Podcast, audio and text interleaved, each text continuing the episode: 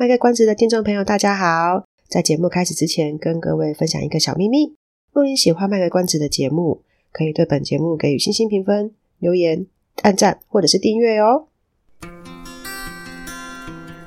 欢迎收听卖个关子，来听听咨商心理师麦麦今天想跟你卖什么关子，陪你迈过人生关卡。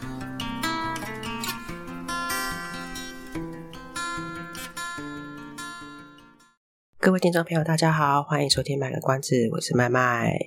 哎，不好意思，因为我感冒了，所以这一集跟上一集的声音都怪怪的。呃，因为这两集是在差不多时间录的，请大家多多包涵。好的，哎，最近中国呢颁布了一个蛮令人震撼的政策，就是他。要开始限制未成年人的手机使用时间，这是一个蛮妙的政策。其实他们在二零二一年七月七月的时候就已经有先限制未成年人，呃，他们不准在晚上的十点到隔天早上的八点之间玩网络游戏。过了大概一个月呢，他们又再多一个规定，除了不能在十十点到隔天早上八点玩网络游戏之外呢。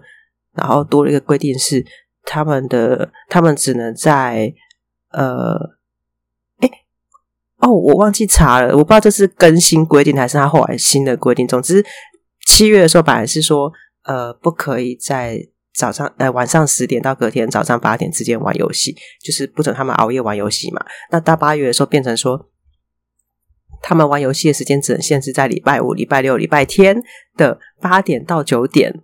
之间玩，也就是一个礼拜只可以玩三个小时，然后就还限定你是星期五、星期六、星期天各一小时，限定时间哦，还不是你可以自己选的哦。哈，有点可怕。二零二一年的时候，那今年二零二三年了嘛，他们今年呢就出一个大绝招，就是诶，刚刚讲那样子嘛，你一天只能玩两小时啊。然后哦，不对，刚刚讲的那个大绝招是一天只能用两小时，不是玩游戏哦。所以我们刚刚再再重新整理一下，他二零二一年初限制的是玩玩游戏的时间，玩网络游戏的时间。那今年这个大绝招出的是用手机的时间，你一天只能用两小时的手机时间。所以之前之前的那一些呃，虽然我只有礼拜五、礼拜六、礼拜天呃各一个小时可以玩玩玩游戏，但至少我平常还可以拿来跟朋友聊天啊，或者是呃呃。滑滑他们的，他们叫什么？我们是脸书，他们叫什么啊？他们是玩啊、微博啊，或什么之类的。我们用赖，他们用微博，那个都被限制住。所以这个真的蛮可怕的。这是他们今年八月刚刚出炉的新的草案。不管你什么 APP 哦，啊有啦，有有说啦，他们有说呃，工具类或教育类的，他就不会限制你，但是其他的他都要限制。你连那个购物购物的那个。像台湾可能是某某啊什么那个都不可以用，很可怕，啊！而且他们还说，诶、应该是会要求这个手机软硬体的厂商要提供家长的监控软体，让家长可以在后台就直接去控制这个小小朋友、小孩他们用手机的这个状态。那他们实际上是怎么规定呢？一天两小时是比较大的孩子，他们真正规定的细节是这样子。八岁以下的小朋友呢，他每天能够用智能手机，智能手机。八岁以下每天可以用的时间呢，不可以超过四十分钟。哦，他没有讲是用什么玩游戏什么，就是用手机的时间，看看卡通也算了。八岁以下每天不可以用超过四十分钟。八到十六岁的话呢，每天不可以用超过一小时。十六岁到十八岁才是我们刚刚讲的，每天不可以超过两个小时。然后家长拥有这个权利去对限制进行豁免。这句的意思应该是可能家长可以适时的开放，所以刚刚才会讲说要给家长家长那个监控软体嘛。哦，他还有一个很严格的规定，他说假设这个未成年人他连续使用这个智慧型手机呢超过三十分钟的话呢，啊，达到三十分钟的话呢。那个设备它就会发出一个警报或是一个警示提醒，就说啊，你该休息了哦，哦，强制你休息，每用半个小时休息一次，你一天只能用四十分钟，或者是一个小时，或者是两个小时，看你几岁。我觉得 家长听到这个应该是蛮开心的。好，相信大家应该听过坊间有流传一句话，“抖音一响，父母白养”。这句话的起因呢，其实是因为有蛮多国家的小孩，当然中国他们也是啦。那大家都知道说，抖音其实就是从中国出来的嘛。呃呃，很多国家的小朋友呢，他们就是会看一些那个，会看一些那个挑战的影片。然后就去模仿里面的动作，他们会一个 hashtag，就看到这个 hashtag 就知道说，诶，就是大家可以来挑战，然后拍成影片上传。可是其实里面有很多影片的动作啊，是蛮危险的，是呃会影影响生命安全之类的。小朋友不会去想这些啊，小朋友就是觉得，哦，你你说要挑战，我就跟着做。有有可能是为了要跟流行，有可能是一种觉得，因为有有有讲的是挑战嘛，他就有一种被激起那个要。呃，参加的那种形态，他就会跟着去做一样的动作，然后进行挑战的拍片上传，结果就会发生一些啊，有有受伤啊，或者是甚至是可能会失去生命的这种危险，这都有新闻啊。就是我我大家有兴趣就可以再看资讯栏里面的链接，都有新闻的。所以这个中国政府他就认为说，游戏啊、短影音啊这些其实是对。儿童啊，或青少年的心理健康是有危危害的，所以他们就用他们集权国家最有利也是最有利的工具。这两个利是什么？第一个有利是利益的利，第二个有利是力量的力，就是他们可以直接规定，你就给我做就是了。集权国家的特色嘛，他们就直接下令说：好，我就是限制你青少年的网络游戏时间，甚至现在就是限制你手机使用的时间。这个说真的啦，就像他们这样的集权国家还做得到，一般的民主国家不太可能说他想做这么做就可以直接这么做，会有蛮大的挑战的。国家到底应不应该基于要维护儿童青少年的身心健康，然后直接就出手限制他们使用手机的时间呢？这个呢，其实比较偏向于就是国家政策或者是法律讨论的部分。我们这个节目就卖个关子，就先不讨论了。除非说以后有机会可以有那个有幸跟法律白话文的这个节目合作，或者是说哪一天麦麦突然想要开什么法律讨论的节目，才有可能会再去讨论这个东西。我们这一集要来讲的是中国，它规定的很很仔细嘛，呃，八岁以下用多久，然后八到十六岁用多久，十六到十八岁用多久，他们怎么去设定这个这个时间？呃，不同岁数用多久的，他们依据在哪？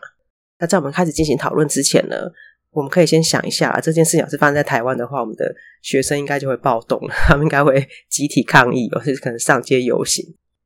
OK，呃，麦麦就有认真去查询一下哦，就 Google 了一下这个 AACAP，它的全名叫做 American Academy of Child and Adolescent Psychiatry，这个中文该怎么翻？呃，应该是翻成美国儿少精神医学会之类的吧，就是 AACAP。在二零二零年的时候，这个 AACAP 他们有针对儿童青少年的 Screen Time，也就是我很直白的翻，我不知道这中文该怎么翻比较好。呃，也就是荧幕使用时间，他有提出一个指引。我刚说荧幕使用时间，是因为他们其实这个指引不是只有针对手机或者是电脑，他们呃。就是看电视啊，看电影啊，呃，反正有荧幕都算，所以它叫 Screen Time。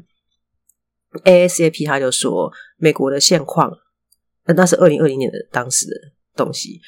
美国的当时二零二零二零二零年的现况就是，八到十二岁的孩子们呢，他们平均的 Screen Time 呢是一天四到六小时，然后青少年呢更是有可能会到一天九小时。哦，哎。他们还是要上学的，他们一天九小时到底是用多久？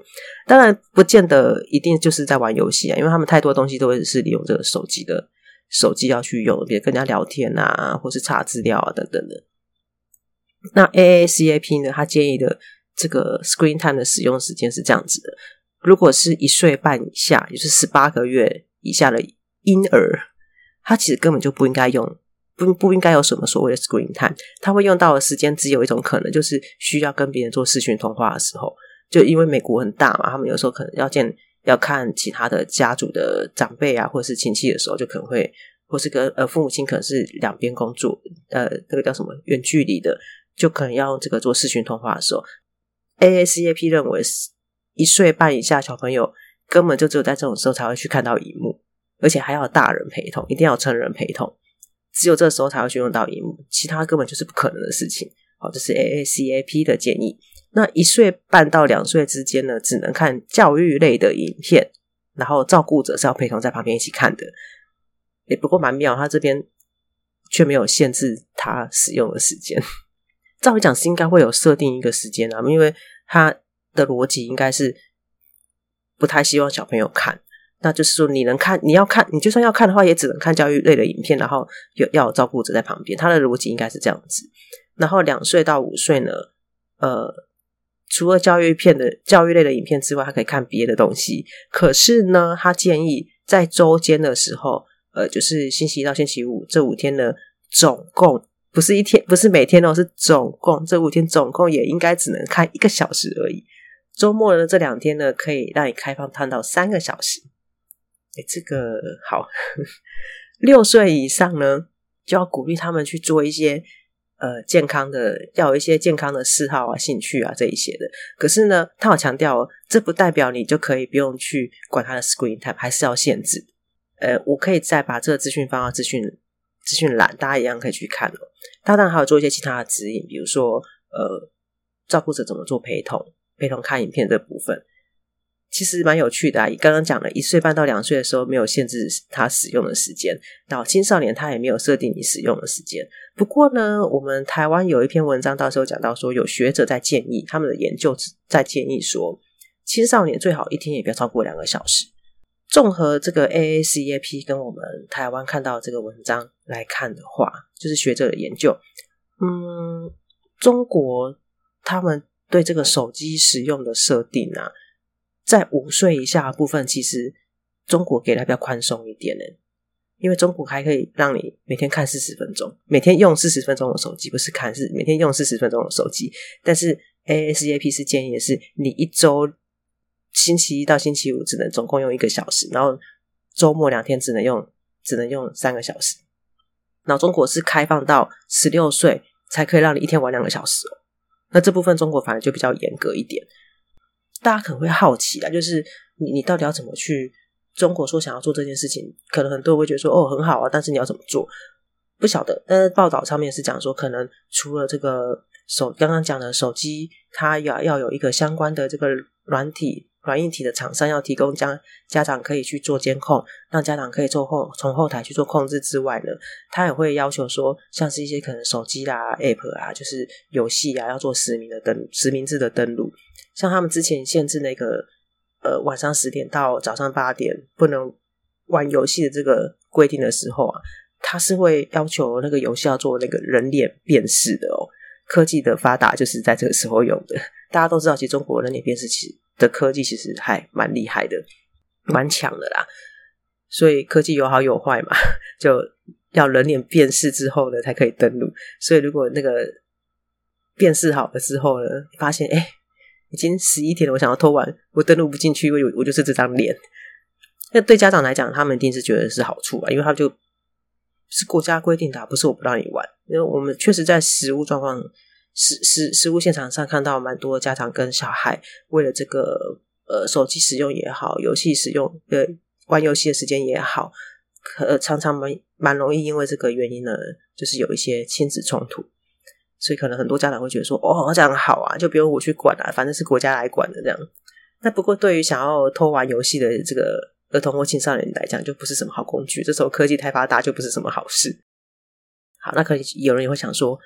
啊，那你不让我上网，我可以玩那个吧？那个离线版的，就不要上网游戏，我可以玩了吧？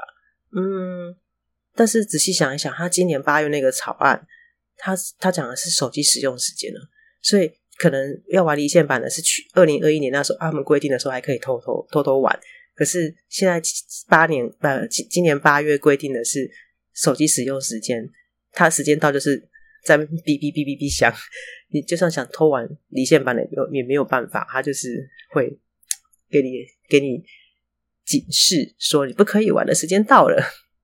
其实手机跟网络它并不是什么坏东西啊，这些东西它被发明出来，它就是一个中性的、中性的物品。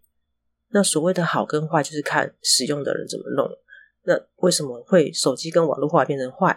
是可能有些人他自己有基于一些不好的目的，然后把它用在不好的地方，或是不晓得怎么正确的使用，是因为这样子才会连带的，好像变成说手机跟网络是个很不好的东西，就有点手机跟网就被污名化了。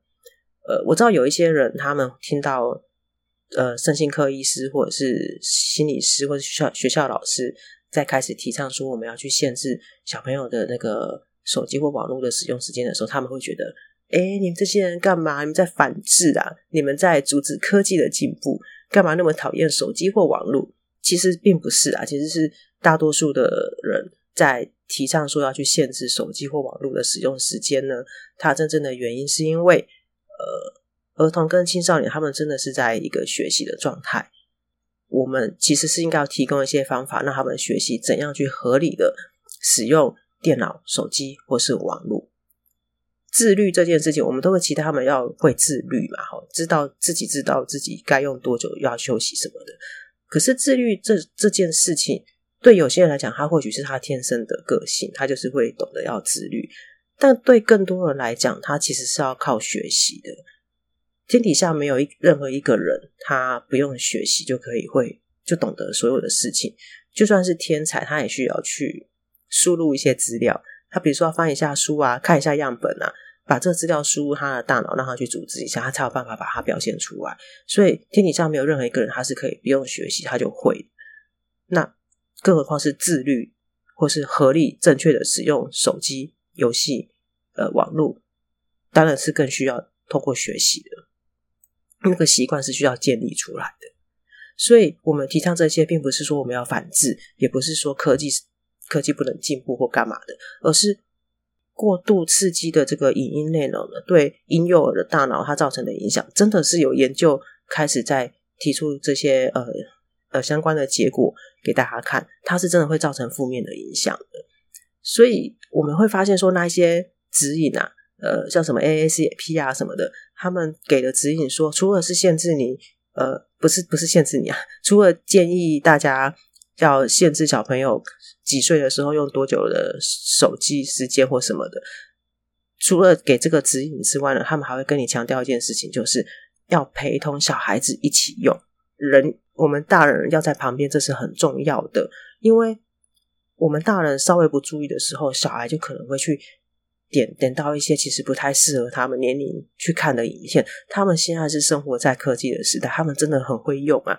他们根本就看我们滑个几下就知道说这个手机要怎么用，平板要怎么用，哎，这个 app 要怎么开，哎，这 YouTube 要怎么搜寻，真的很快，他们在学真的很快。我们以前也当过小朋友嘛，我们也知道说。只要父母没有盯着我们的时候，我们就会可以，可能就会偷偷去看电视啊，偷偷去呃上课的时候偷偷看漫画啊等等之类的。我没当过小孩啊，我们都知道说，只要父母稍微不留意的时候，我们都去偷做一些事情的。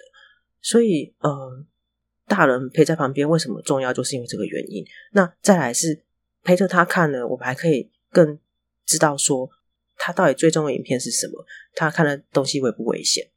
呃，像之前有有一份《天下》杂志做的研究。诶，还是亲子天下，我忘了。其实大多数的父母知道小孩子会看 YouTube，可是他们不知道小孩子追踪的 YouTuber 有哪些，这就是危险的事情嘛。好，然后限制小孩子使用手机或者是网络的时间呢，呃，一天大概只能一小时、两小时、四十分钟，那其他时间能能怎么办？所以 父母辛苦的点就是在这里，不能使用手机的时间，或是你不让他使用手机的时间呢，父母亲不是就说哦，你不可以用啊，就就丢那边。放他自己一个人也不是，我们还要想办法剩一点东西让他们去消遣、去去玩，比如说呃去借绘本给他看啊，去甚至去陪他读啊，或者是呃想办法排一些活动啊，带他去夏令营啊等等之类的，其其实真的蛮累的啦。哦，所以 AACAP 才会说呃要让这个小朋友他们去发展其他的兴趣，不不能够让他们的兴趣都只有来自于手机、电脑、网络。现在孩子，我我真的有一次我们去做跟跟其他伙伴去做班服的时候，请他们去想自己最大的兴趣，十个里面有九个回答都是跟手机有关的。那我们后来就要 鼓励他说：“没有不行啊，你你玩手机会觉得比较轻松，我们也认同。这这个是很多人大人都会这样都会有的现象嘛。那有没有办法再想一个，万一没电的时候，你没有手机的时候，你可以靠什么去让你自己可以放松，或是靠什么去让你觉得可以消磨时间的？他们才开始会去想第二个、第三个备案。十个里面有九个都讲说，他们都是个用靠手机来放松跟打发时间的。那想想看，等到他们都已经完全只依赖手机的时候，他们的成就感从哪里来？他们的其他的能力从哪里发展？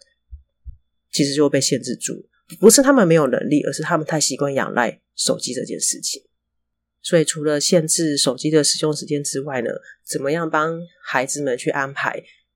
平常生活中其他的兴趣，呃，其他时间的规划，这个其实是更重要的，好吧？这样看来呢，我们不知道接下来中国会不会规定他们的儿童青少年每天要做什么活动。